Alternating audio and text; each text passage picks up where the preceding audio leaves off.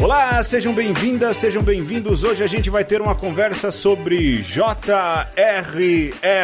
Tolkien ou J.R.R. Tolkien. Fica a cargo de quem ouve. Eu sou Pedro Luiz. Eu sou Nilda. E eu sou Alexandre Ferreira. Olha aí, hein, Alexandre, uma presença que dignifica o Caramba. programa, hein? Assim, eu pus até uma camisa. Vocês não estão vendo, mas estou de camisa Subimos o gravando. nível. Justamente por causa da Nilda. Do Mitografias e é patroa também. Bem-vinda, Nilda! Tá, muito obrigada, gente. Muito obrigada pelo convite, tá? Eu não andei gravando muito podcast esse ano, mas sobre Tolkien sempre dou um jeitinho, se for o assunto que Olha aí, deixar. que coisa boa. Seja bem-vinda. É muito bom tê-la aqui, viu? Obrigada.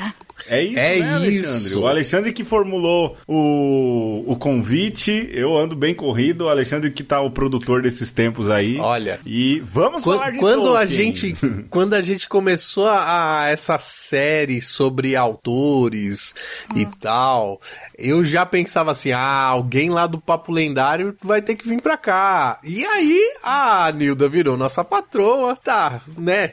Dentro de casa, então seja bem-vinda, Nilda. Ah, não, obrigado pelo convite. Eu gosto muito do de uma conversa, tá? É dos podcasts. Eu amei quando eu descobri que eu tinha um, pod, um podcast é, cristão, católico também, porque eu só conhecia alguns cristãos, mas ou evangélicos ou, é, ou protestantes, né? Eu não conhecia nenhum ainda antes de conhecer vocês. Eu não conhecia nenhum católico. Falei, ai que beleza, um podcast católico, né? E numa linha que eu gosto, não é aquele catolicismo ah, que você tem que Devocional. é, devocional muito, muito forte.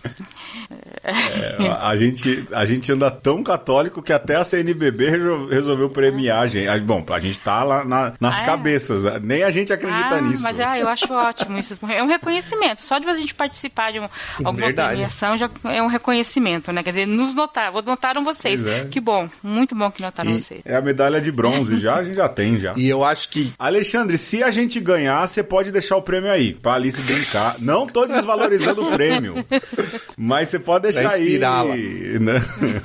Pra inspirá-la, eu acho, eu acho, eu acho. Se ganhar, né? Eu acho muito difícil. Acho que o ma- o mais difícil já foi ser, ser indicado. Mas chega de autorreferências. Geralmente esses programas, eles atraem muita É. gente. né? O do C.S. Lewis ah, atraiu, o do Chesterton também. E vai acontecer desse chegar aí muita gente que gosta de Tolkien. Então, saiba, Nilda, você está sendo um polo magnetizador para É, novos é mais, mais um Vamos, polo, é, porque a, Nilda tá nesse né, programa. E, e assim, eu acho que o nosso desafio é falar de um Tolkien, lógico, católico, mas avançar em, tal, em talvez alguns pontos, né? Porque geralmente o pessoal fala assim, ah, é católico. Pronto. e o É, que que é. significa isso, né? É, o que significa isso pra Tolkien? Ser cristão e ser católico, né? É, Como isso então. refletiu na obra dele. Tem gente que acha que não, mas refletiu, sim. Ah, te- está impregnado. Bom, então vamos pro que interessa. A gente tem um jogo. Eu mandei para vocês o link. Como sempre, eu ando muito cheio de tempo para preparar jogos. Se você ouve esse programa pela primeira vez, a gente sempre tem um jogo um pouco para quebrar o, o gelo, pra gente entrar no ritmo aí, é mais fácil. E o jogo é, você vai ter aí também no site, a que raça você pertenceria no Senhor dos Boa. Anéis. E aí, então, tem o jogo eu mandei. Se você fosse um habitante da Terra-média, a que raça você pertenceria? Um elfo distinto? Um aprazível hobbit? Um orc terrível? Aqui tá orco É terrível. tradução. Descubra com este É a nova verso. tradução. É, é a nova tradução? Ah, orco. Eu não sei se é a nova tradução ou é a tradução portuguesa. Portuguesa. Ah, pode ser de português de Portugal. É. Como ah, eu, eu- eu já li ser, todas viu? elas, às vezes eu me confundo. Qual que eu tô. É a tradução? ah, Orco, orco. Orco era o nome do corpo. Eu go- do gosto He-Man, de né? orco, Chama gosto de orco. Gosto de anãos, É, gosto legal, dessas eu coisas. é, a cara do Alexandre. Bom, vamos lá. Per- Eu vou fazer todas as perguntas e a gente vai respondendo, pode ser? Pergunta 1 de 11. Quais dessas coisas poderia fazer você chorar? A primeira, ver um cachorro ser atropelado. Aí vocês vão respondendo aí, porque vamos dar resultados diferentes, né? A primeira, então, ver um cachorro ser atropelado, um bom filme romântico, o drama de alguém que você não conhece que está sofrendo, ou dificilmente alguma dessas coisas me faria chorar. Nilda. Ah, o drama de alguém que você não conhece. E que está sofrendo. É. E antes que alguém pergunte se eu não choro eu ver o cachorro atropelado, provavelmente eu ficaria revoltada, chorando não. Sim, eu ficaria revoltado também do doguinho, até porque eu tenho uma doguinha. Filmes românticos não me fazem chorar. Que isso? Eu acho que o drama de alguém também. Caramba.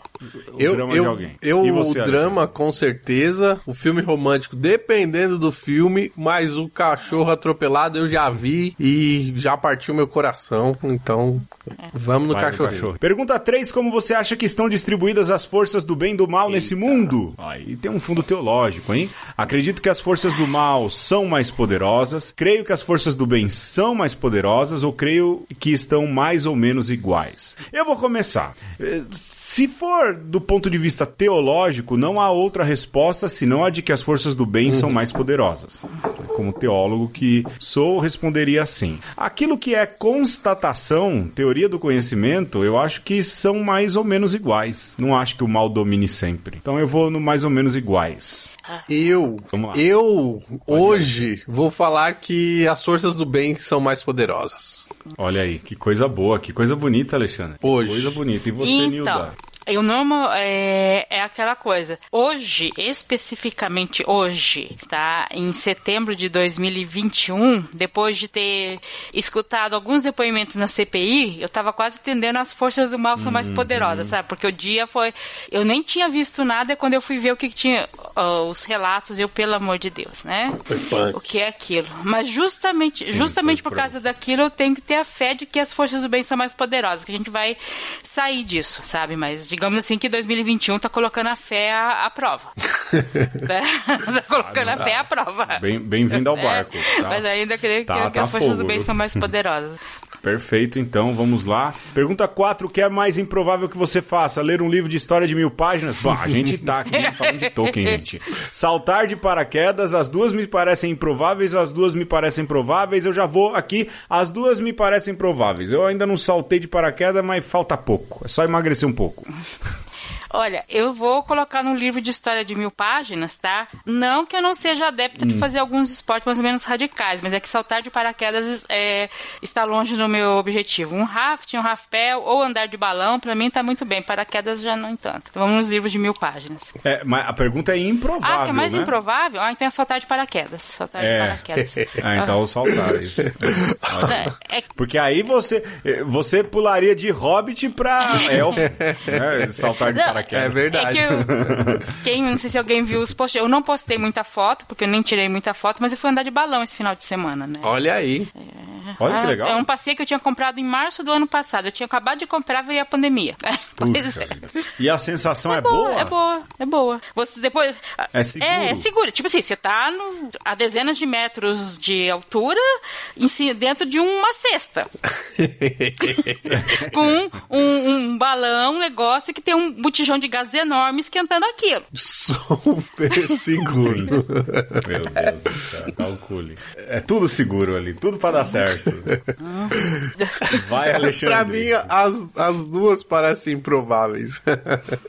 Ó, improváveis. Olha, ler um livro de mil páginas hoje, eu acho que eu descolaria o audiolivro. E, e ouviria.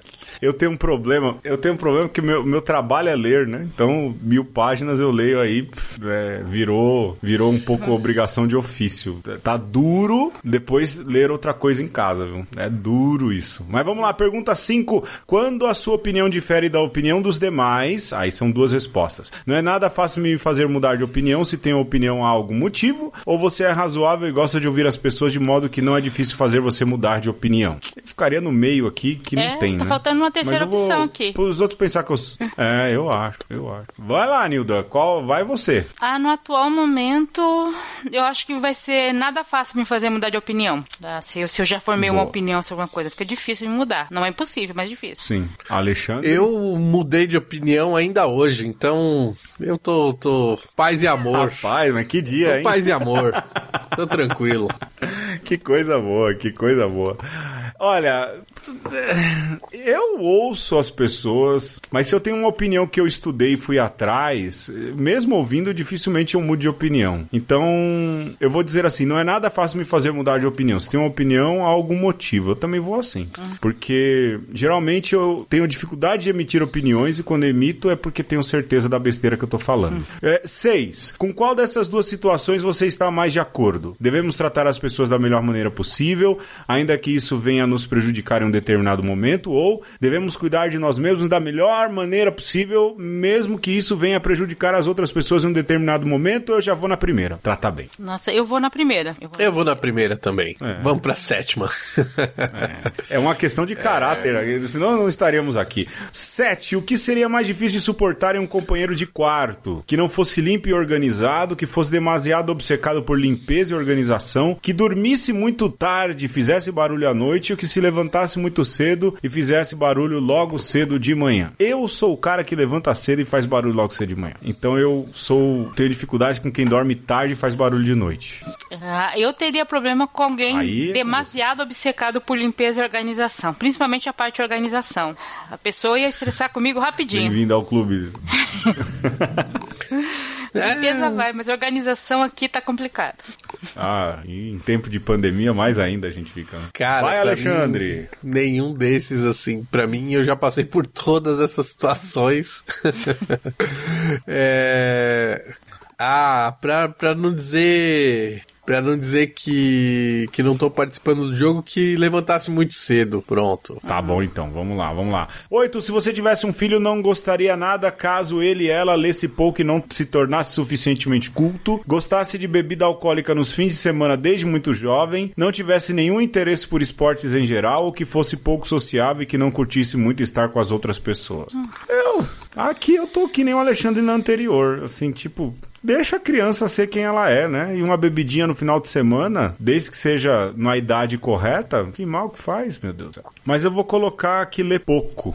Eu Nilda? já ficaria no que gostasse de bebida alcoólica desde muito jovem. Principalmente essa questão do des, Sim. o gostasse de bebida alcoólica. Eu acho complicado. Eu não, eu não sou a favor da abstenção, mas eu acho complicado. É, Gosta, É, muito, muito É, jovem, acho- de Eu fato, acho é. essa questão complicada. E eu, eu ler pouco, felizmente hoje em dia, ainda dá pra você ficar culto por outras maneiras, né? Ter outros tipos de cultura. Mas, é, assim, não são decisões muito fáceis aqui, não. Ó, é, eu, não, eu não sei Alexandre. quando a Alice vai ouvir esse podcast, se vai ouvir, então eu vou nessa também da bebida alcoólica. Alice, antes dos 30 anos, nada de bebida alcoólica.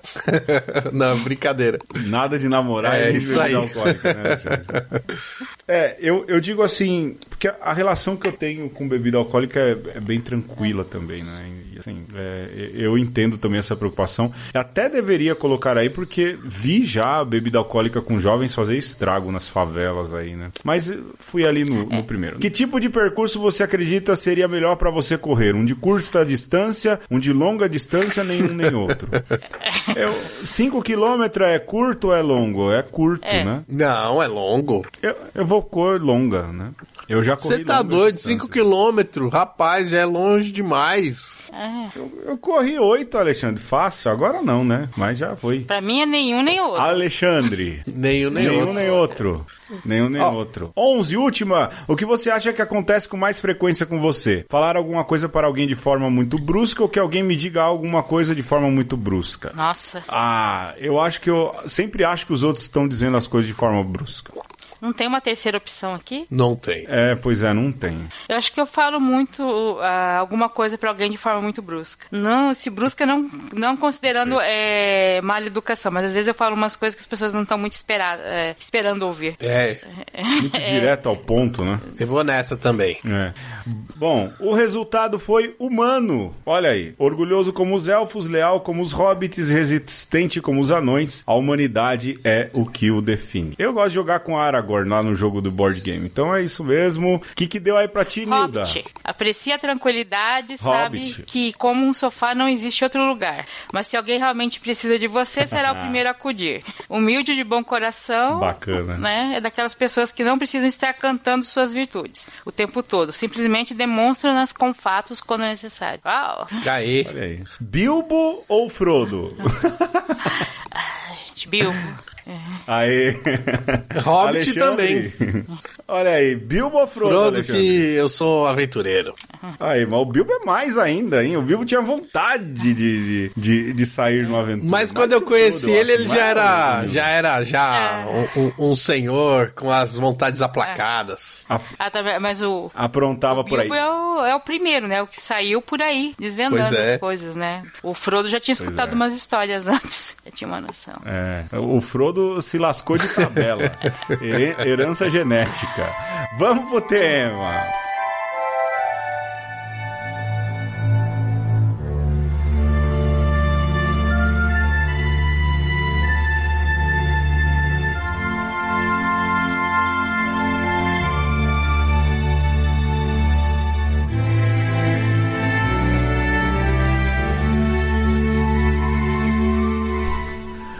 Na literatura contemporânea, Tolkien retrata em Bilbo e Frodo a imagem do homem que é chamado a caminhar e seus heróis conhecer e aplicar, apenas andando, o drama da escolha entre o bem e o mal.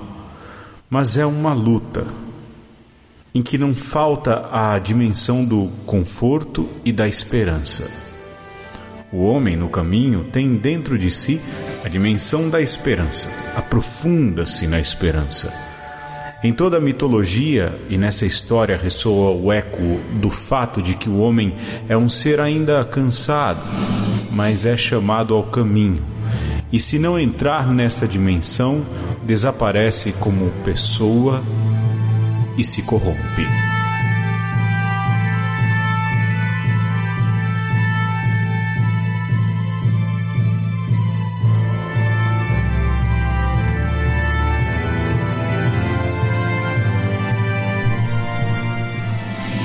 Bom, a gente acabou de ouvir aí um trechinho é, do Papa Francisco é, falando de uma leitura do Senhor dos Anéis. Veja só, falando ali do caminho, do caminhar, nas homilias de Páscoa, o Papa Francisco então usa o exemplo do Frodo e do Sam para então dizer, olha, é, eles se colocam a caminhar e na caminhada então vem todas as dificuldades, há a fraqueza, mas há também a virtude. O Papa Francisco bate um carimbo, então, é, não que outros já não, não tivessem feito isso, né? Mas bate um carimbo, colocando aí, validando ainda mais a obra de Tolkien ao citar né, esse autor e a obra Senhor dos Anéis, que é o mais conhecido de Tolkien, com certeza, por causa dos filmes, né? E, e tudo mais. Coloca eles aí no. não no canon, mas no grupo seleto daquilo que é a literatura citada em homilia. Ainda mais um Papa ganha uma proporção muito Nossa. maior. Né? É bacana pensar aí no Papa Francisco lendo né, o lendo o Senhor dos Anéis e mais ainda recomendando o Senhor dos Anéis aí e a leitura do Senhor dos Anéis. A gente já tem então o Papa, que tem uma relação próxima aí com Tolkien. E Nilda, como é que você chegou no Tolkien pela primeira vez? Como é que ele chegou O em Tolkien? você? Ou você que chegou Não, nele? ele chegou em mim através do meu irmão. Ele trabalhava na antiga FEPASA, que hoje é a CPTM, né? Ele, ele a, a FEPASA tinha uma biblioteca. E ele trabalhava no setor administrativo, a FEPASA tinha uma biblioteca, e ele pegou o livro, gostou, leu. Falou: "Olha, você vai gostar desse livro que é de aventura e você gosta de ler". E aí eu amei, eu li o primeiro livro, beleza? E a biblioteca não tinha o restante dos livros. Aí eu tive que correr. Ah, Caramba! Não, detalhe, não tinha edição brasileira ainda. Aquela edição era uma edição portuguesa. E você só poderia ler se você arrumasse as edições portuguesas. Aí, uns quatro anos depois disso, é que eu Meu consegui saber onde comprar em São Paulo edição importada para poder ler o restante das histórias. então você leu a, a- a edição Inicialmente foi portuguesa. edi- edição portuguesa. Isso em 88, ah, entre 88 e 93 que eu li os livros, né? Eu falo que eu demorei quatro anos, ah, é porque você não gostou, não, é porque eu não achava os livros para ler. É, diferente, né? Outro Eram tempo, outros né? tempos. Já a cidade que eu moro mal tem uma biblioteca hoje que nem funciona muito bem, mas na época não tinha mesmo. Mas aí eu, eu li a edição portuguesa, que é maravilhosa. E aí eu sempre conto que eu demorei quase que um. Eu li o livro inteiro, o primeiro livro, né? Eu li em 10 horas. Comecei a ler 10 da manhã, terminei 10 da noite. Parando só pra comer e no banheiro. Não Foi o Eu li brinca. o primeiro livro assim, amei, de, pra ler, né? Aí não tinha o restante. E passou fácil no Tom Bombadil? Amo Tom Bombadil. Amo.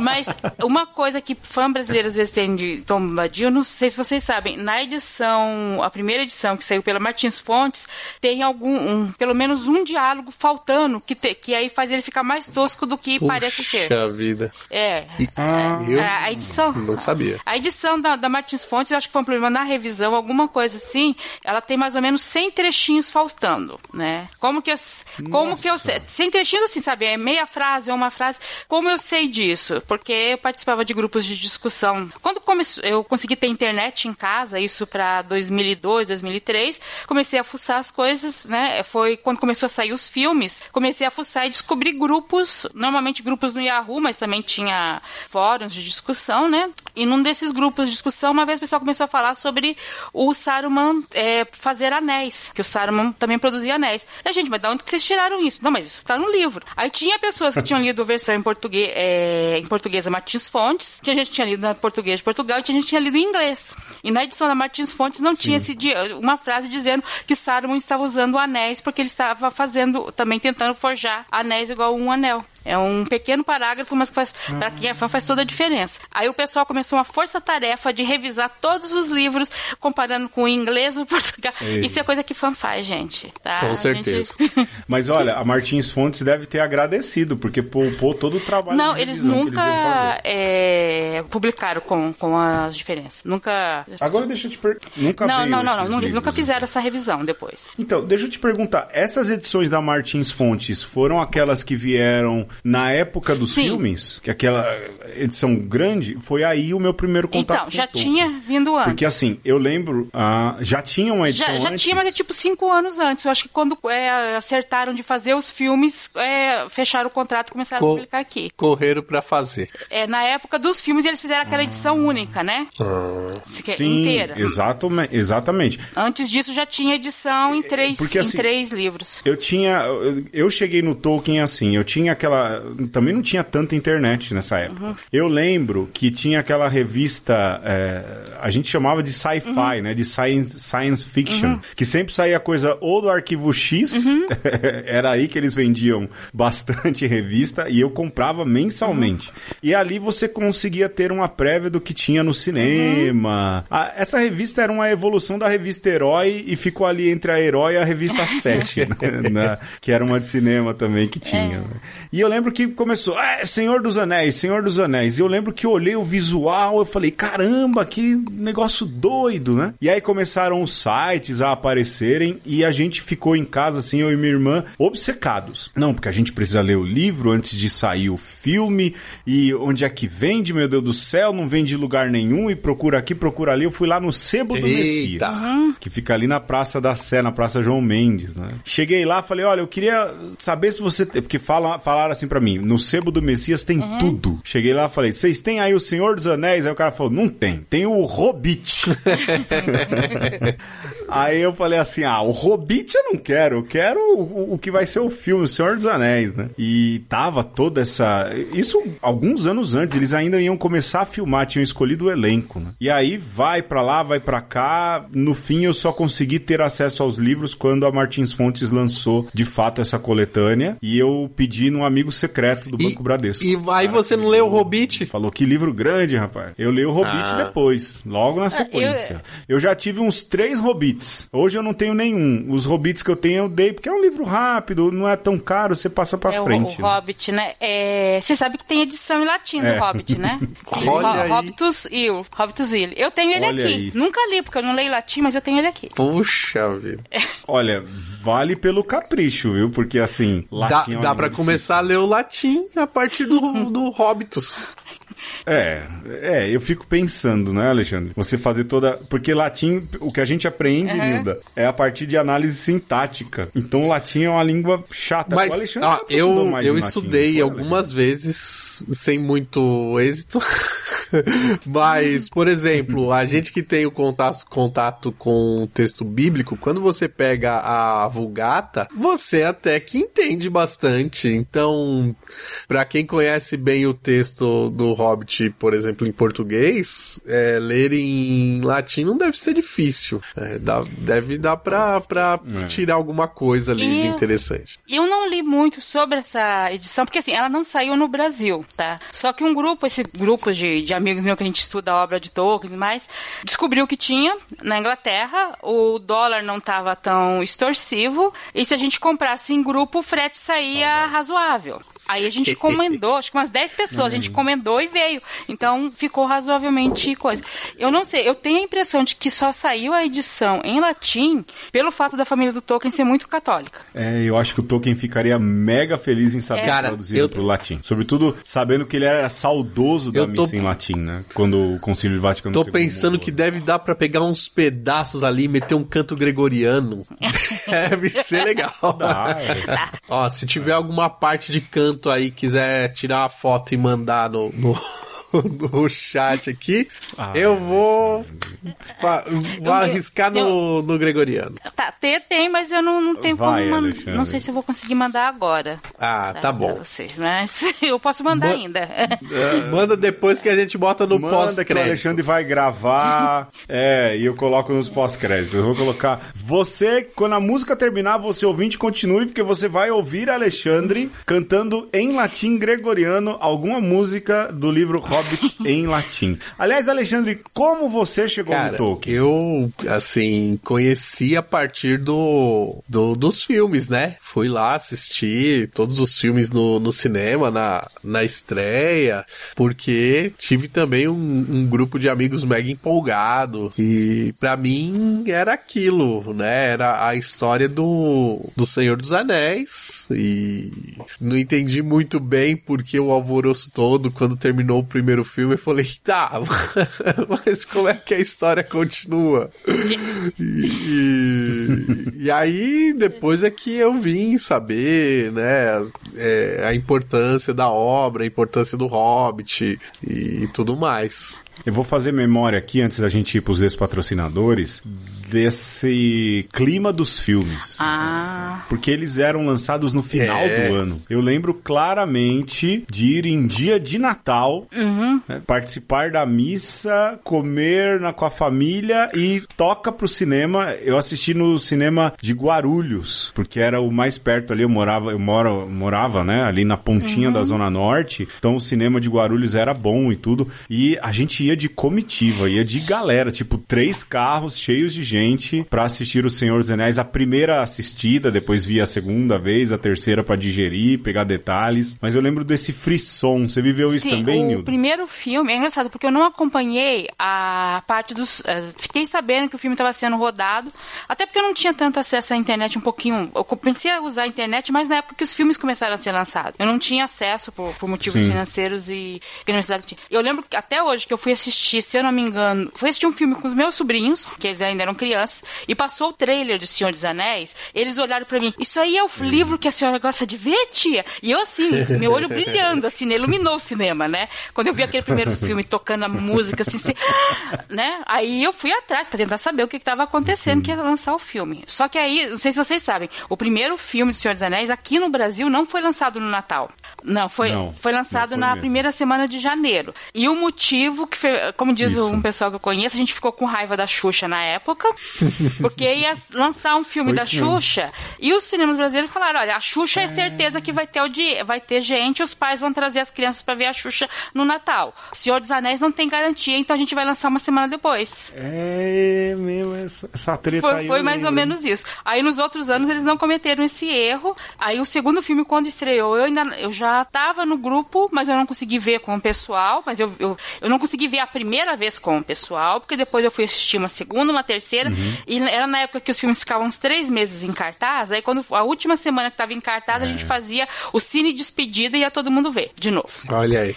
né? a gente dava um jeito de ver. E aí o terceiro filme, quando estreou, a gente marcou várias datas, porque nem todo mundo podia ir no Natal. Então nós fizemos três datas do grupo se reunir, né, pra ver nos cinemas específicos. A gente combinou. Aí eu lembro que no dia 26, um dia depois da estreia, eu fui assistir, tava toda a turma fantasiada. Sabe aquele pessoal fantasiado de elfo, com chapéu de Gandalf?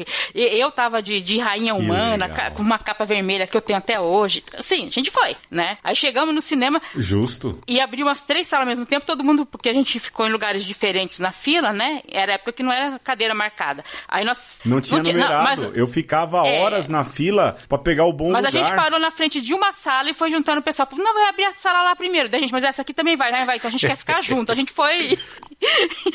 o pessoal não discutiu. Aquele monte de gente fantasiada é melhor não discutir, né?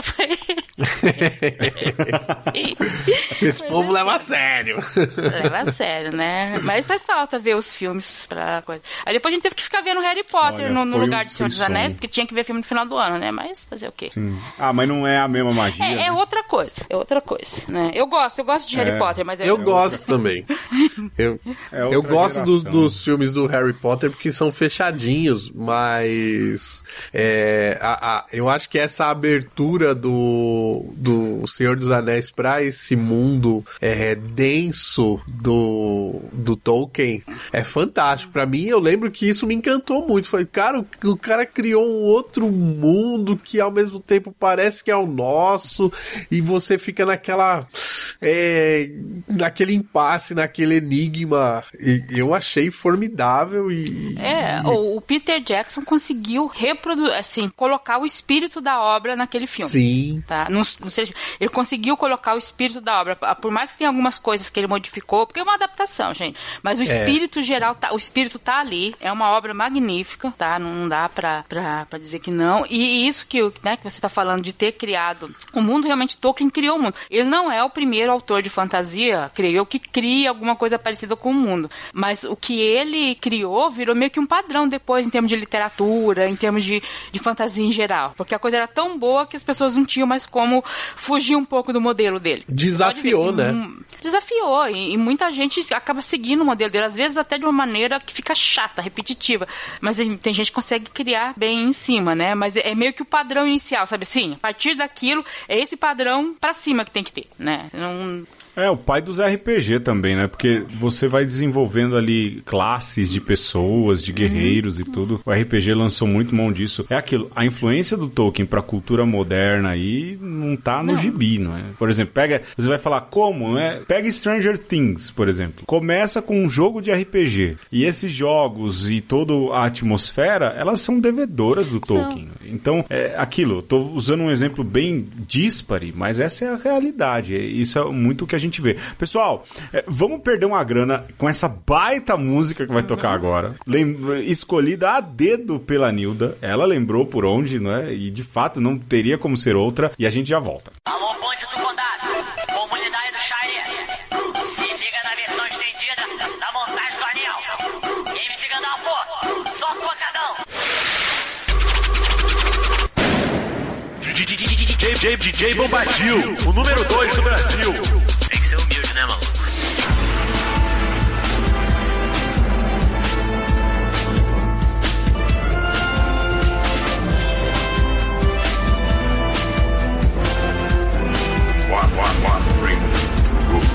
One ring.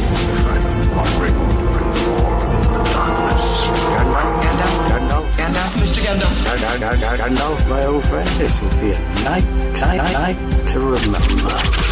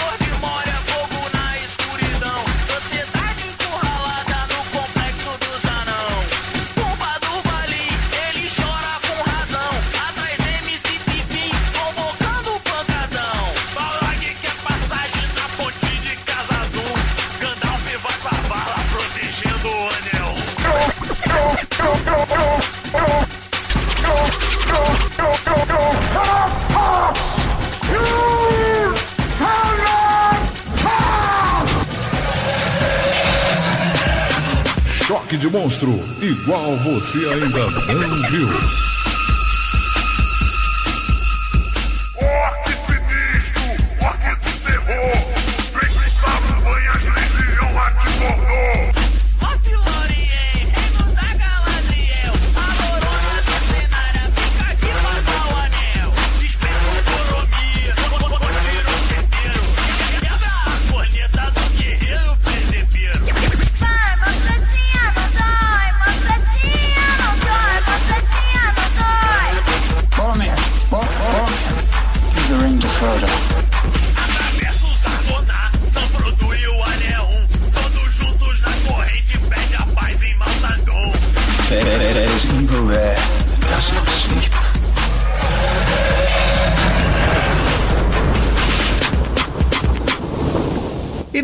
episódio você está ouvindo sobre Tolkien com a Nilda. E nós estamos aqui nos deliciando com as nossas memórias sobre né, como a obra sobretudo o Senhor dos Anéis, nos impactou é, e, consequentemente, impactou a, a cultura pop e tudo mais. Mas eu acho que agora a gente pode ser um pouco mais é, específicos aí, podemos falar um pouco mais sobre o autor. Vamos nessa? Vamos. Eu não, Bora. não sei o quanto, né, vocês conhecem da, da biografia do Tolkien. Tem até filme sobre, tem duas biografias publicadas aqui no, no Brasil, né, mas assim, o, Tolkien, ele é um inglês de, de criação, apesar de não ter nascido na Inglaterra, né, ele nasceu em 1892, ele é um, um homem ainda de espírito vitoriano, né, acho que aquele final da, da Inglaterra vitoriana, que, que ainda existia, né, mas ele nasceu na, na África do Sul, em 1892. Mas não porque fosse sul-africano. O pai dele era trabalhava em um banco e assim, na Inglaterra ele não seria muito promovido. Mas se ele fosse para uma colônia, né, no caso, ele teria uma posição de destaque. Então ele foi ser gerente de banco na, na região de Orange, lá na África do Sul, e lá realmente ele tinha uma posição de mais destaque, né? Porque ele era um branco inglês, né? Espírito da época. Então, ele nasceu lá, ele, o irmão dele nasceu lá, e quando ele tinha uns quatro anos, mais ou menos, a, ele, a mãe e o irmão voltaram para Inglaterra e deixaram o pai lá, porque o Tolkien ficava muito doente e eles acreditavam isso ao clima da África do Sul.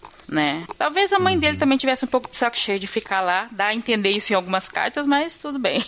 E aí, antes que o pai dele voltar, acho que uns dois anos depois disso, o pai dele morreu. E aí eles ficaram órfãos e sem muito dinheiro. Eles nunca foram milionários, né? A família do, do Tolkien não era milionário, mas eles tinham aquela classe média razoavelmente bem, bem estabelecida. estabelecida. Né? Estruturada. É, mas eles ainda não tinham se estruturado, não tinham dinheiro para casa nem nada, e a pensão que ela ficou recebendo era muito baixa, né? Aí eles foram morar no interior, foi quando o Tolkien conheceu a vida rural, que ele se encantou. Boa parte do que você vê em O Hobbit é as lembranças de infância dele desse mundo rural que ele viveu na, na infância na Inglaterra, né? Uma fase ainda razoavelmente feliz. E aí nessa época que a mãe do Tolkien se converte ao catolicismo, né? E aí eles acabam se convertendo também. E aí o que acontece? Como ela se converte ao catolicismo, a família dela não aceita. Aí a pouca ajuda financeira que ela recebia da família, ela parou de receber.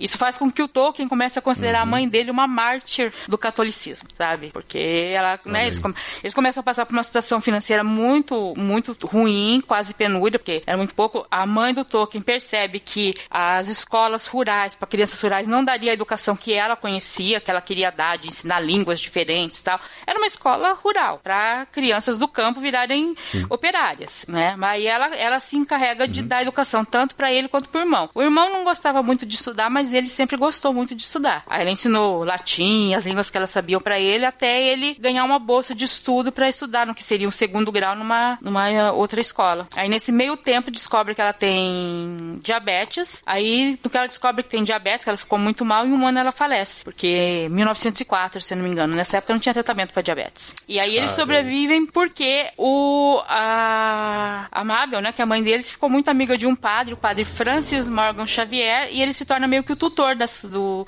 do John Tolkien e do Hillary, o irmão, e providencia uma pensão para eles ficarem, incentiva eles a estudarem, tudo isso. Né, ele meio que se torna o tutor deles até a vida adulta. né. então ele É, o que é interessante aí, eu vou só fazer, porque queria que a Nilda chegasse nesse ponto, é que esse padre, essa comunidade paroquial aí do, do Tolkien, ela foi fundada por John Henry Newman, né? por São John Henry Newman, que era um anglicano que se converteu ao catolicismo, é, virou cardeal, e quando a irmã Dulce foi é, declarada santa, melhor dizendo, ele foi no lote, né? John Henry Newman. Então é interessante como essas histórias se cruzam. É, ele é também fruto aí do- dos oratórios e, das, e, e dos trabalhos missionários e dos trabalhos, sobretudo os trabalhos evangelizadores de John, de John Henry Newman. Essa paróquia que, que o acolheu. É uma distância aí de 13, 14, 15 anos mais ou menos entre essas duas figuras é, habitarem o mesmo espaço. Isso é bem interessante, porque Newman também era um erudito, escrevia bem. Então, Marcou época, Aí a né? Nilda pode dizer melhor do quanto essas é, do quanto essas histórias se cruzam ou não e se há algum tipo de influência ou não. eu né? não Mas sabia é disso. Um dado que me chamou Eu a não atenção. sabia disso. Eu não sabia Pois é. disso. Né? Isso não, não tá na, na- Bom, é que as biografias se concentram um pouco mais nele. Mas assim, o padre,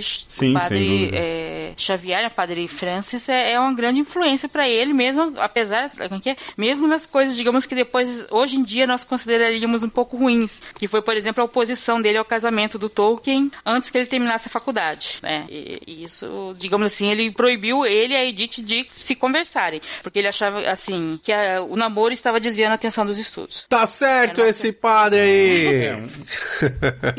Uma atitude paterna, né? Patriarcal. N- Nisso, a Edith quase casou com outra pessoa nesse meio tempo, né? Que eles não puderam conversar. Quase perde a É, noiva. porque, assim, tem gente que fala, mas por que que ela casou com outra pessoa? Se eu não me engano, a Edith era um ou dois anos mais velha que o Tolkien, e ela, assim, ele terminou a faculdade ela, com 21 anos e ela já estava com 23. E em 1906, 1910, uma mulher nessa idade solteira Não já era ficando normal. titia. É. Não era normal. E ela também ela era, era órfã. Ela não tinha muito de, sabe assim, da onde sair. Ou ela se casava, ou ela ia virar uma dama de companhia, né? Se ela quisesse ser uma pessoa É. respeitável, né? Mas toda história de amor tem que ter esse, né, essas reviravoltas aí, tem que ter um...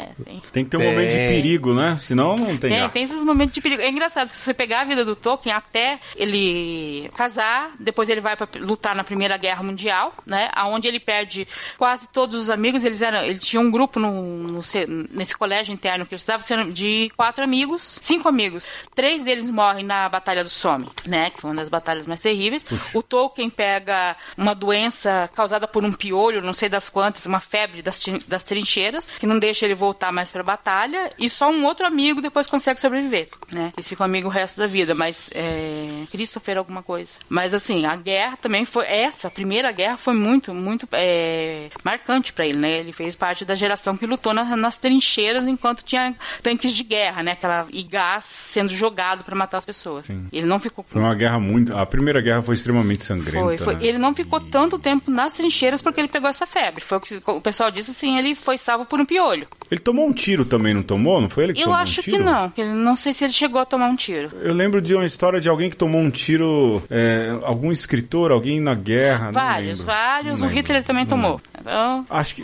puxa vida, que péssima comparação. Então Não, não, não, não. Não, é que eu acabei de lembrar isso que o pessoal às vezes faz uma coisa. O pessoal, ah, o Hitler é o que é porque ele lutou na, na Tiro. Primeira Guerra Mundial. Fala, o Tolkien também lutou. Até aí. Tiro mal dado.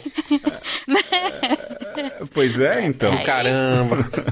Não, é, ele não tomou tiro. Eu acho que não tomou não- tiro, não. É, Eu acho que alguma. Eu acho que alguma. Eu lembro de alguma coisa Primeira Guerra tiro. Eu não tenho, eu não E- tenho certeza se ele tomou tiro, tá? Não vou dizer que não tomou. Não, eu tô colocando aqui no Google aqui não apareceu É, o nada, que, não. que ele foi Nada, dispensado não tem. mesmo foi é, por causa dessa febre. Aí mandaram ele pro, pro outro front, né? E como ele tinha alguma formação é, universitária e tal, ele ficou com decifrar Ó. é, a, Com a cripto- criptografia um pouco. Ele criptografias, não né? era chefe, mas ele ficou trabalhando mais ou menos com isso um pouco, né? E até ser totalmente dispensado. Nessa época, a Edith vivia, é, uma das tias do Tolkien resolveu dar ajuda pra ela, ela vivia morando meio que da casa de tio em tio, porque eles não tinham nem onde morar direito, até ele ser dispensado do exército e começar a auxiliar a fazer um- o dicionário de Oxford, né? O dicionário de Oxford ainda não, não existia e ele começou a trabalhar, era o freela dele e dar aula e coisas do tipo, até ele se tornar um professor universitário. O e tal. Tolkien chegou a traduzir a Bíblia. Hã? Ele chegou a traduzir a Eu Bíblia. Chegou a traduzir a, eu acho que acho que um trecho, um livro da Bíblia de Jerusalém, que é a Bíblia de referência para estudante. Eu,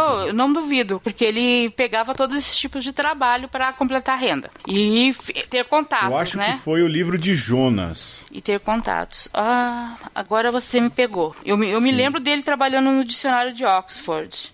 Bíblia, eu não lembro dele alguma coisa. Não, ele também, ele também, ele também trabalhou na tradução da Bíblia de Jerusalém. E se eu não me engano, foi no livro de Jonas. Eh, Ficou por a Bíblia de Jerusalém, ela tem, ela é conhecida por dar a católicos, a, a biblistas, a Isso. bons linguistas É, essas traduções. é. É, mas eu não sei se- de E se caiu na mão Mas dele. eu acho que não caiu nessa época. Acho que caiu depois, quando ele Ah, já estava como professor universitário. eu, a- Ah, não foi nessa época. eu creio que sim, eu creio que sim. Com um, cer- com um certo nome aí, ele também trabalhou aí com a, com a O que faz todo sentido Nilda, também, agora- porque agora- Jonas é uma novela, né? De repente. Pois é, então, eu acho que casa, casa muito. né? É, a- é talvez a das histórias mais fantásticas das Verdade. Sagradas Escrituras.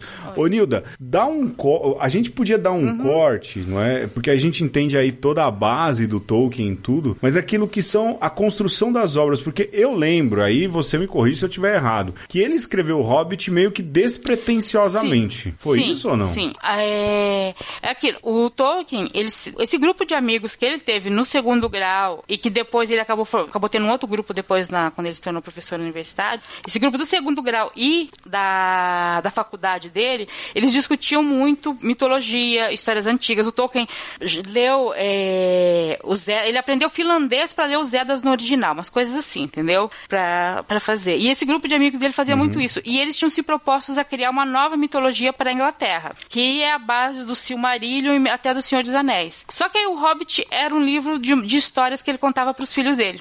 Tá? Ou, quer dizer, ele começou a escrever um dia, estava corrigindo provas e a frase inicial, que é no buraco no chão é, morava um hobbit, entendeu? Veio a cabeça dele, ele escreveu num, num verso de prova, que estava em branco, né? Aí ele ficou, mas o que, que é isso que veio na minha cabeça? E ele começou a, a montar uma história em cima disso. Só que era uma história infantil. E o Tolkien escreveu, escreve, contava muita história para os filhos dele e escrevia várias histórias infantis, né? Ele, ele tem umas histórias infantis maravilhosas, assim, bem, bem escritas, que é o, o Mestre Gil de Ram tal. Então ele sempre escreveu isso, mas não era, o Hobbit não era para fazer parte, nem o, os, né, a- o pessoal do condado fazer parte dessa mitologia maior que ele criou.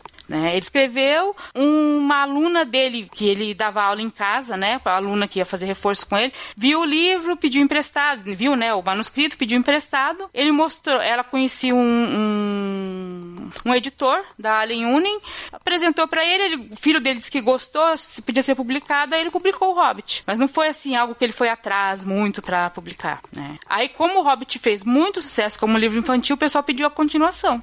Aí ele começou a escrever O Senhor dos Anéis. Queriam mais seres pequenininhos, dragões. Isso. Aí ele começou a escrever e falou: Bom, então eu vou juntar isso com a minha mitologia, né? Aí, tanto que você, quem leu O Senhor dos Anéis, vê que o começo do Senhor dos Anéis é mais alegre e depois vai ficando mais escuro, mais sério, porque é meio que uma passagem entre o Hobbit e a história do Anel, a história dessa grande mitologia, o grande mal que vai dominar o mundo, essas coisas todas, né? Os dois primeiros, dois ou três primeiros capítulos do Senhor dos Anéis são bem mais leves, assim. Depois é que começa a ficar um pouco diferente do que é o Hobbit, né? Isso é uma estratégia até pra atrair é, leitor. Aí ele enfiou os Hobbits no meio da história e ficou maravilhosa com os Hobbits lá. Porque é uma obra mais complexa, né? Dizem que ele durou uma saga de vida, assim, para escrever O Senhor dos Anéis. Né? Diz que ia, voltava, há toda uma história por trás da escrita que não é assim tão simples quanto foi a produção do Hobbit, não é? Diz que a- eu lembro, e aí, de novo, você me corrige, né? Se eu estiver errado, e muito provavelmente eu esteja, de que havia uma produção, uma, uma pressão da editora, e aí, vai terminar, não vai terminar? E ele ia e voltava na escrita do livro. Foi esse, foi essa coisa tortuosa Foi, mesmo. ó, deixa eu só peguei, eu peguei aqui a linha. O Hobbit foi publicado em 1937. Fez muito sucesso e o pessoal começou a produzir, a pressionar, né? A Stalin Uni começou a pressionar. E aí ele começou a escrever O Senhor dos Anéis. Só que ele fazia isso juntamente com dar aula em Oxford e outros trabalhos, né? Que ele tinha, como diz, para pagar as contas. Sim. Né? Aí ele começou a escrever, aí estoura a Segunda Guerra Mundial e ele vai escrevendo o livro. E o filho, o filho caçula homem dele, porque a caçula mesmo é a menina. A menina, bem mais velha que a Priscila Tolkien. Mas dos meninos, o mais novo era o Christopher. e esse rapaz, eh, o Christopher, por um- alguns problemas, sempre ajudou mais. Por várias questões, ele sempre ajudou mais o pai nessa questão dos livros, né? De revisar. Aí o Christopher revisava. Detalhe, o Christopher estava servindo na Real Força Aérea, na África, então ele mandava os livros os originais pro filho revisar no correio de guerra e depois voltava. Que revisar. doideira. Meu Deus, esse livro foi pra lá e pra cá. né, mas é uma coisa que se fazia na época, né? Não tinha nada, é tudo datilografado com É, cópia não- carbono. É, quem não sabe o que é isso, Nossa, não é, não é grupo de risco de nada. Eu tô Aí imaginando o- os, os alemães interceptando o manuscrito e falando que código que tem aqui. Tentando decifrar, né? Sabiam que o Hobbit demorou para ser publicado na Alemanha, porque quando o a editora hum, alemão quis publicar, eles mandaram todo um questionário perguntando se ele era ariano. Caramba. Posições políticas dele. Aí uma das respostas ele é: "Bom, se você quer saber que eu sou ariano por causa daí ele fez toda essa aquela coisa assim de que tinha na época, né? De povo de descendente dos arianos que colonizaram a Índia, que não sei o que, que vem lá do Oriente Médio, também tem lá na região da Pérsia e tal. Não, eu não tenho descendência deles, não. Então, sabe, ele pegou todo. Porque tem arianos na Índia, tem arianos na Pérsia, o atual Irã, né? Ele fez toda uma. Toda uma exegese. Deu, carte... Deu uma carteiradinha, né? Tá certo. Tem que fazer mesmo. Que essa raça É, só tem que publicou fazer, depois né? que acabou a guerra, que publicou em alemão. Antes disso, não publicou, porque parece que não gostaram muito da resposta dele. É, tem isso. Tem. Mas, assim, é lógico, foi um caminho tortuoso. Você tem aí, nos anos 30, então, veio o. Hobbit. O Senhor dos Anéis, que é aí a obra principal, foi publicada Foi quando? publicado a primeira vez, tá? Os dois primeiros volumes em 1954. Por, é, 54, por que final isso? Porque a, Bem no final. o bem. Tolkien, quando ele terminou de escrever, tá, no, lá para 49, 1950, ele apresentou e ele queria que publicasse num, num volume único, que o editor se comprometesse a publicar o Silmarillion também, que ele, na época nem tinha esse nome, né, mas ele queria que... Aí as editoras também estavam com problema, ele não, não aceitou, ele tentou oferecer para outras pessoas, até que voltou de novo para a editora original, aí o editor falou, olha, vamos publicar, mas não tem como publicar tudo de uma vez só, porque o papel tá muito caro, as pessoas não têm dinheiro para comprar. Vai ter que dividir em três partes. Aí dividiram o editor, Sabe dividiram e falaram, o pessoal não vai ter como comprar, a gente vai lançar um por ano que todo mundo compra, senão não vai ter como vender. Aí dividiu. Aí o pessoal fala, Tolkien inventou a trilogia. Não, o editor dele inventou a trilogia. Tanto que o segundo livro, você Olha, vocês não sabem o trabalho que é equacionar páginas de uma É. publicação. Agora Tá, eu sei. O segundo É livro, difícil. porque quem tem a edição de três livros, o segundo livro, que é As Duas Torres, é um livro totalmente desconexo, tá? Assim, ele, ele é dividido. O livro é claramente dividido em duas partes. Uma parte é que tá o Frodo e o Sam, outra parte que tá o restante da, da equipe. As histórias não se conversam. É, é uma coisa. Porque não foi escrito para ser publicado daquele jeito, né? Mas foi publicado e, e É, vendeu. é, aí é o editor também ferra É, mas assim, hoje em dia talvez não fosse publicado desse jeito. Na época foi tudo bem, né? Porque é outra, talvez, mentalidade de leitura. Eu falo hoje em dia, eu já discuti isso algumas vezes com o pessoal, coisa. Tá tão. É, tem uma fórmula de escrita que está sendo tão utilizada que se você sai daquela fórmula, ah, ou você faz muito sucesso por ter saído e vira ó porque saiu, ou ninguém publica você porque você saiu da fórmula, né? O, É. o Tolkien escreveu, mas, por exemplo, ele não vivia disso, Né? ele conseguiu escrever e tal, mas é, ele não seguiu fórmulas, né? Sem contar, né, Nilda, que depois é, ele tem o Silmarillion, que é uma, uma, uma espécie de explicação, não é isso? De como esse mundo chegou. A, a- a- é a terceira era, não é isso? O Senhor dos Anéis é a O Senhor terceira dos era. Anéis é não a é terceira. Era. Então, o Silmarillion é a obra que ele escreveu durante a vida toda e nunca publicou. Quem publicou um pouco depois Puxa foi o vida. filho dele, o Christopher. O Tolkien morreu em 1973 e a primeira edição do Silmarillion é de 1977. Ele não viu isso, mas ele, ter- ele terminou o texto Ele ou ele tem- foi, terminou de ser construído O pelo Christopher Christopher? terminou de fazer algo que ele sabia que era o que o pai dele mais ou menos pretendia. Mas assim, vai sair no Brasil, eu não Ah. sei exatamente quando, porque é uma coisa. Existe 11 volumes de- da obra de Tolkien chamado History of Middle-earth, que é a história da Terra-média, que praticamente é todos os rascunhos do Tolkien, meio que organizado por temas e coisas assim. São 11 volumes que foram lançados na década de 80, que, segundo o pessoal diz assim, muita gente criti- criticou o Silmarillion do jeito que saiu, aí o Christopher, olha, os escritos do meu pai são isso aqui, montem vocês. Né? É boa. Não, porque não sei se Chega, né? tem estudioso, tem parte das- do- do- dos manuscritos dele que estão nos Estados Unidos, outra parte estão na Inglaterra e o Christopher morava na França. É, é bem. Vocês não assim, estão felizes? Monta aí do jeito que vocês quiserem, então. Então, agora se a- Cada um faz Agora, o se seu. alguém quiser entender esse processo, por que, que não foi publicado, do Tolkien, tem um livro chamado Árvore e Folha, que tem várias historinhas. Tem a primeira parte, que é um, um ensaio do Tolkien sobre contos de fadas, que é sobre histórias de fadas, que se você quiser estudar mitologia história de fadas, você tem que ler isso aqui, porque é base de muito do que é produzido hoje em dia, inclusive na, na literatura e tudo mais, porque é uma teoria dele bem interessante, até utilizada até hoje, né, que ele fala do caldeirão de histórias e também sobre subcriação. Esse livrinho tem isso, tem o Mitopoeia, que é meio que uma a, o entendimento que o Tolkien, são vários poemas que é mais ou menos o entendimento do Tolkien sobre mito e como isso se encaixa na fé cristã.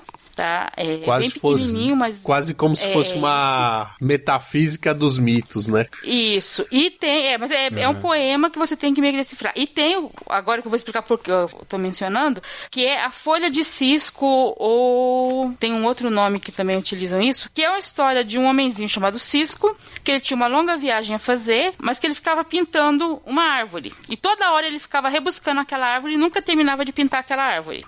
Isso foi um sonho que o- essa história, o sonho, o- foi um sonho que o Tolkien teve e ele escreveu essa história assim em menos de, de um mês. Ele escreveu, revisou e estava com essa história pronta. Eu acho que foi a história que o Tolkien escreveu mais rápido na vida dele, porque o Tolkien sempre revisava e, e voltava atrás. E essa história é isso. E o que o Tolkien fez no Silmarillion, a mitologia dele é isso. Toda hora ele estava revisando e dando retoque. E esse livro é muito bonito, essa historinha da árvore, a folha de cisco. Quem puder ler, leia, entendeu? Que é muito linda e é bem isso, é bem alegórica da vida do Tolkien. É o cara que nunca termina a obra dele, sempre tem uma desculpa e nunca, sabe, chega lá. Mas sempre está se dedicando a parar e fazer É o um mi- pedacinho da obra. É o mito de Sísifo eh, em, outras, em outras linguagens.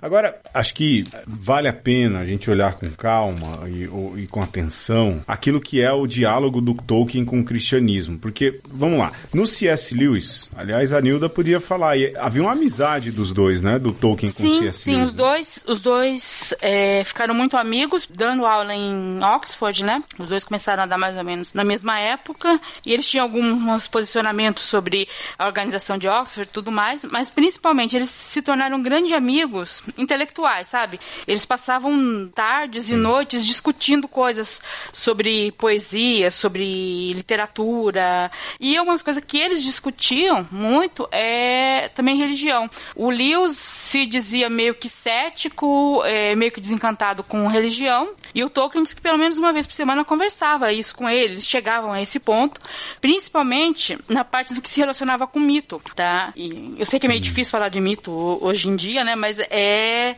o... né? Que tinha uma frase coisa, né? Que é, as pessoas diziam que mito eram mentiras, né? E, portanto, inúteis e que não deveriam se inspirar em mitos. E, e Lewis tinha esse problema com o cristianismo, porque ele falava, olha, mas parecem os mitos e mitos são mentiras, então o cristianismo é mentira, né? Mas essa é uma versão é, equivocada de mito, quer dizer, não é só, isso é um significado de dicionário, mas não é o Iluminista. significado único de mito. É, mas não é o significado único de mito, entendeu? Mitos também são histórias feitas para encantar. Eu até falei nesse mito poeia, tem uma parte que ele fala um pouco sobre isso. E o e mais ou menos em não, foi em 1931, se eu não me engano, 1931, marquei aqui. É, o Tolkien junto com o Hugo Dyson e o Lewis que eles ficaram a tarde toda conversando sobre isso. Tolkien falando que o Lewis deveria, porque ele falou sobre encantamento, sobre como a gente se encanta com histórias. Né? A gente escuta uma história de mito e fica extremamente encantado. E que o Lewis não estava dando a chance para o cristianismo, para a história de Cristo, né, da ressurreição, encantar ele igual ele se encantava com outros mitos.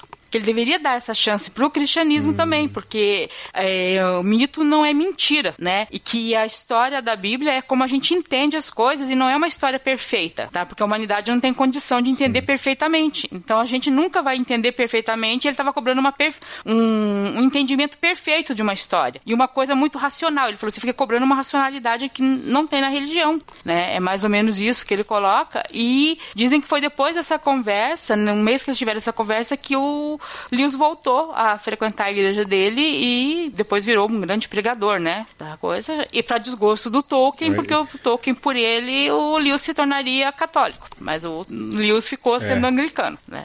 E essa amizade, lógico, os dois produziram aí eh, histórias Uhum. que de alguma maneira moldaram eh, não só aquilo que é a indústria cinematográfica, mas o mundo da fantasia hoje em dia. né? Você tem aí as crônicas de Uhum. Nárnia, você tem Senhor dos Anéis, houve uma época aí que não, não se falava de outra coisa. Uhum. Lógico, há a influência deles na literatura, mas há também a influência deles.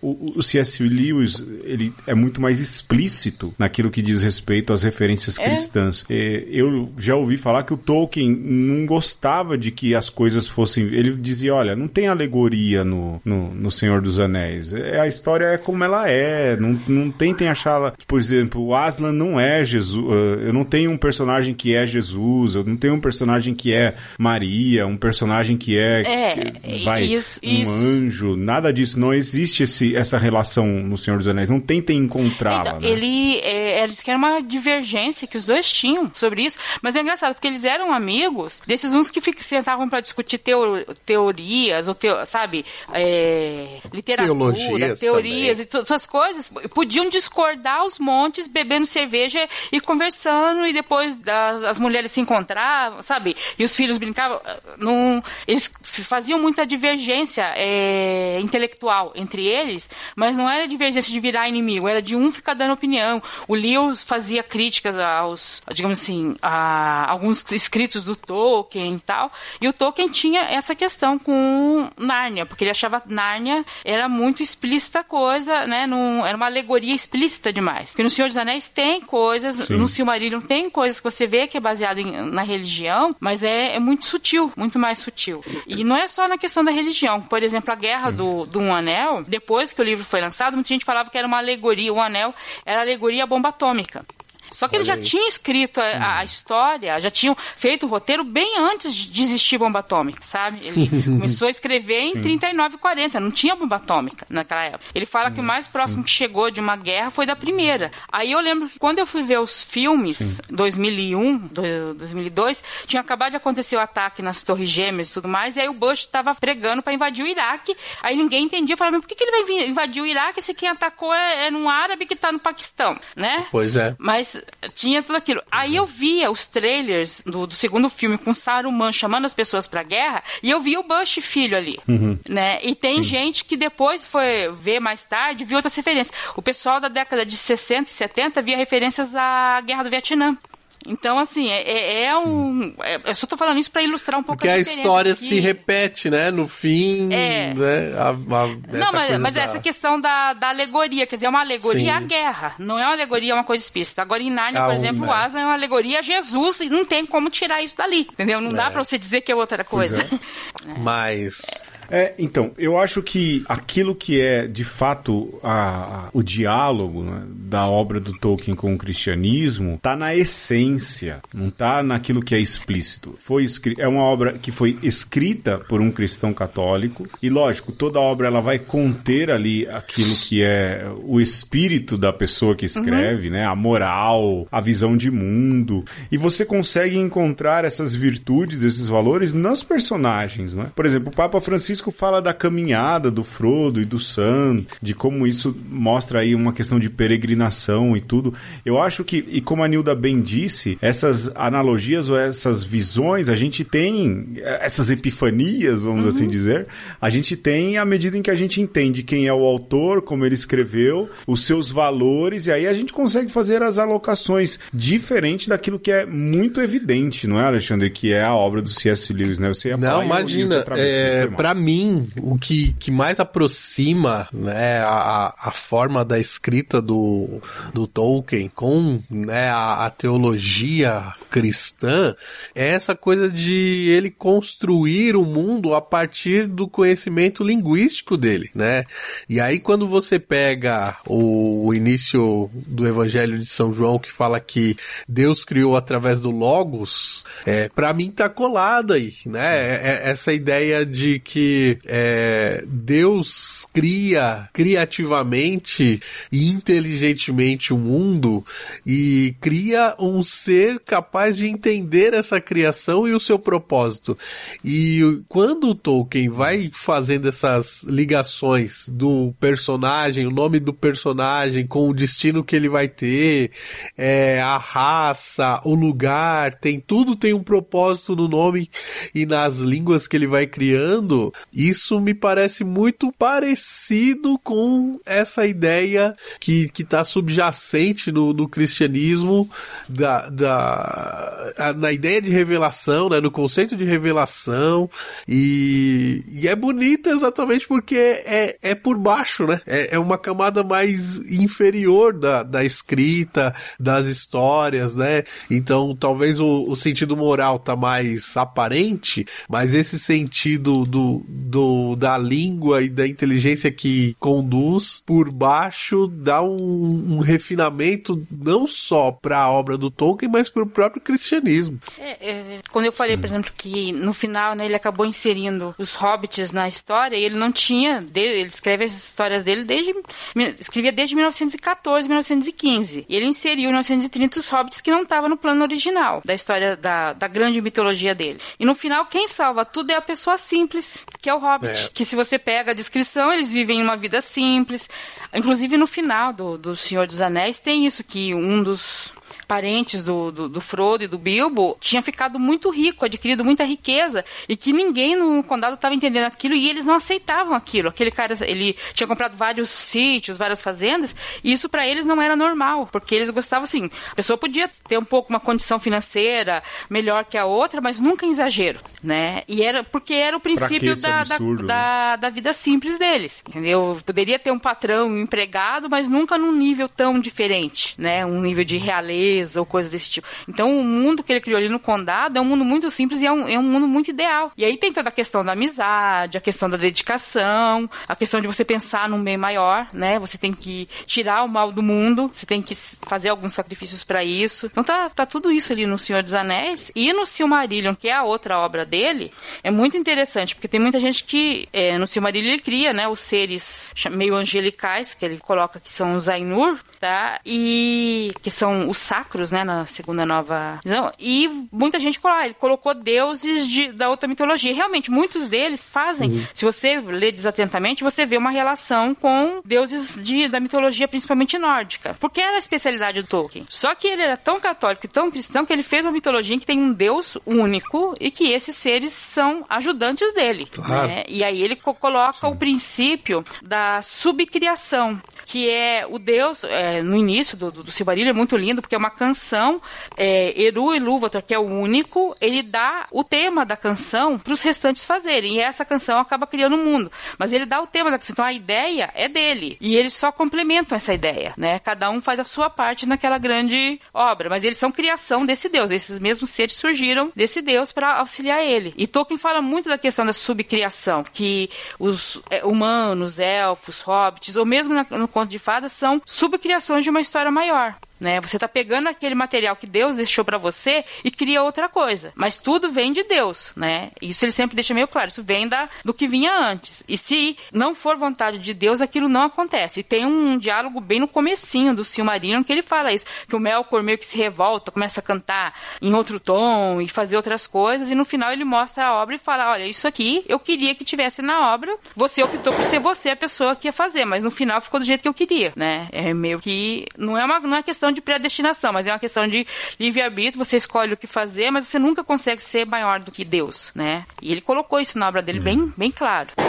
Se isso não é a criação do Logos, a gente não sabe mais o que é, né? Porque de fato acaba sendo é, o, vai o pai que cria pelo filho e mesmo a questão da dança, da música, é, há toda uma alusão aí à Trindade, né, Sim. Alexandre? É, quer dizer, é, é aquilo. É, a gente precisa entender que a religião tem um quê cultural, ela sempre tem. Ela também é produto cultural e lógico há é, toda essa questão cultural permeada na, na religião judaico-cristã e que o Tolkien soube entender e traduzir aí de uma outra maneira, né? Pelo menos aí na criação do seu universo. Sem contar o fato de que ainda por cima ele criou dois idiomas, não é? O Sindarin e o Quenya, não são é dois isso? idi- idiomas élficos criados por ele que tem uma estrutura que as pessoas conseguem entender.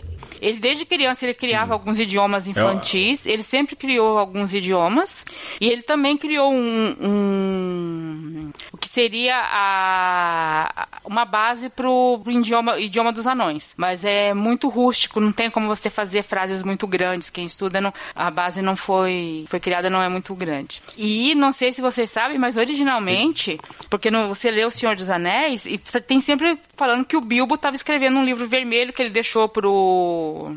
Pro Frodo e o Frodo depois deixou pro Sam, né? Que é o livro que vai contando as histórias, começa a história no Hobbit, né? Inicialmente pro Tolkien, você pega isso no, no History of Middle-earth, existia uma pessoa, um marinheiro que encontrou essa obra e ele traduziu por inglês. Então, assim, o Senhor dos Anéis seria a tradução, o Hobbit e o Senhor dos Anéis seria a verdade. tradução que esse cara fez da língua original lá não sei das onde, tá? Que massa. Né? Ele que sempre massa. pensa- Isso é uma É, expansão. não, né? e você, a gente falou, né? Não sei se os, quem tá escutando a gente sabe, mas ele criou línguas e ele criou mundos e ele criou boa parte dessa história, porque ele, como ele criou línguas, ele entendia, ele estudou, ele era linguista, ele sabia que nenhuma língua ficava viva, porque no começo, final do século XIX, começo do século XX, teve a criação de muitas línguas, o Esperanto é uma delas, né? Sim. Só que ele tinha ideia de que uma língua é, viva, ela vai mudando com o tempo. Então, você fala, tem o Quenya e o, e o Sindarin, que são essas duas línguas élficas. Existia uma língua élfica comum, chegou uma certa época que ah, parte dos elfos foram para uma região chamada Vale, Nortal, tem toda uma história, e outra parte ficou no que seria a Terra-média. O que quem ficou na Terra-média falou essa a língua evoluiu para esse Sindarin, e quem foi para Valinor, a língua evoluiu para esse Quenya. Então são duas línguas de origem comum, mas que se diferenciaram com o tempo, né? Ele fez isso na história e com toda a história do que tem no Silmarillion conta como foi isso e como as línguas foram se diferenciando. E os nomes de alguns personagens vão mudando com o tempo porque a língua mudou. Muito da hora. Gente, que fascinante.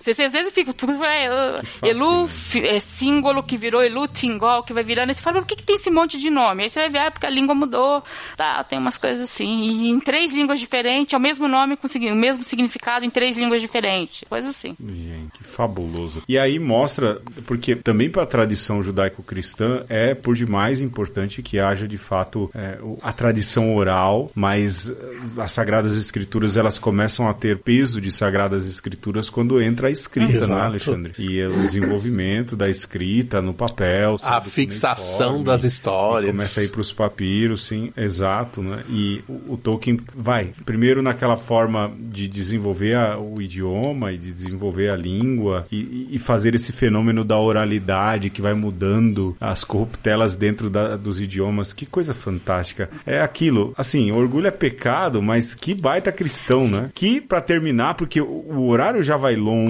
era de confissão semanal, pois tem, tem esses dados, né? Era de confissão semanal e aí, pronto, né? Ficou triste com a reforma litúrgica do Concílio Vaticano II, mas não se revoltou e nem foi pro lado do Lefebvre. Continuou cristão católico. né? Continuou até Mas é Até porque eu acho que ele não pegou a maior parte das reformas em si. Porque o Concílio Vaticano II é que, Ah, é. quando acabou? 60 e... terminou em 65. 65. Não, ele, ele conseguiu pegar um pouco, mas sim. foi, foi bem pouco que ele pegou, né? Porque Tolkien morreu em 1973, né? Então, digamos assim... É, ele pegou o fervilhar da- das traduções ali. Mas não, não se revoltou, muito pelo contrário, permaneceu fiel ali e tudo. né? É, lógico, foi saudoso, mas permaneceu fiel. Mas isso deve ter acontecido até com muita gente, até que não tinha o conhecimento que ele tinha, né? Porque. Tolkien provavelmente entendia toda a missa Sim. em latim, não era todo mundo que entendia, né? A, a missa. Mas é,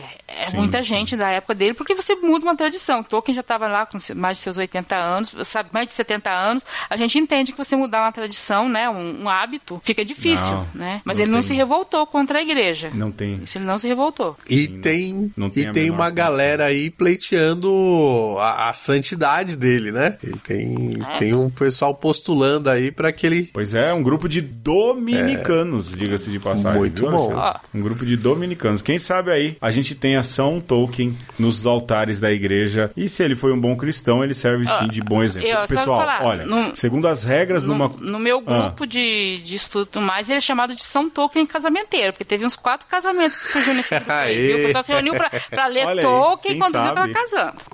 Né? Olha aí, tá vendo só? Vai ajudar, vai ajudar aí Santo Antônio na fama de casamenteiro.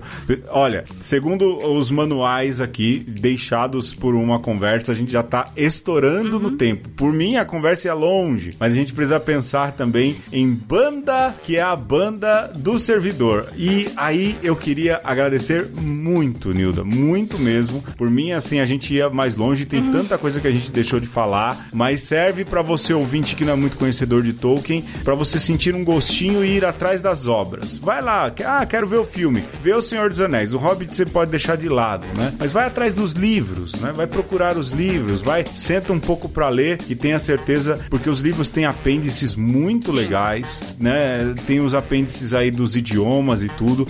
Vale a pena, não, é, não são só as histórias. Então vai atrás, procure ler e você vai mergulhar aí num baita autor e que é um, um exemplo também de um baita cristão, sem falar explicitamente de Cristo, o que é mais bacana ainda. Eu fico por aqui, Nilda, mais uma vez, muito, mas muito obrigado Ah, mesmo. não, eu agradeço muito o convite.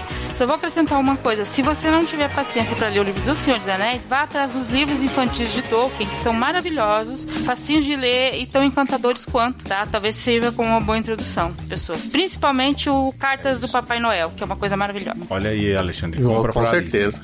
E eu também, né, quero, quero agradecer a Nilda aqui e lembrar que lá no site Mitografias tem um podcast especial chamado Religare, que trata disso, né, Nilda? Trata de Tolkien. é, e aí é gente que, que gosta, curte e conhece pra caramba e, e vale muito a pena ouvir lá. É, esse podcast é. É, É isso. Nossa. Olha aí, o link tá aí no post. Foca, por favor, coloque. Bom, a gente fica por aqui, volta na semana que vem. Nilda, todos os obrigados vão ser poucos. Eu fico por aqui. Um beijo. Beijo. Tchau, tchau a todos. E um aperto de mão.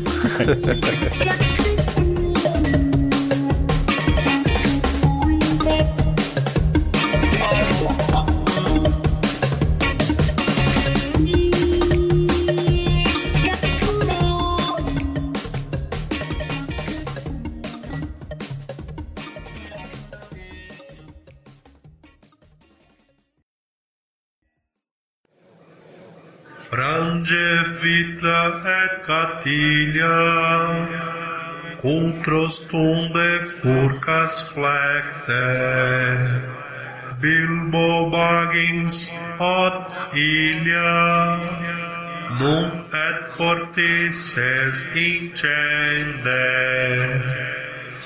Textum seca sebum calca, Lacte funde celle terra, Linquenta petosa, Vinum esperge super porta, As patelhas estum lava, As contunde magna clava, Sin non nulla sin intacta, Voluea e colina, Bilbo vaghi oditilha, Cave, cave, e catilha,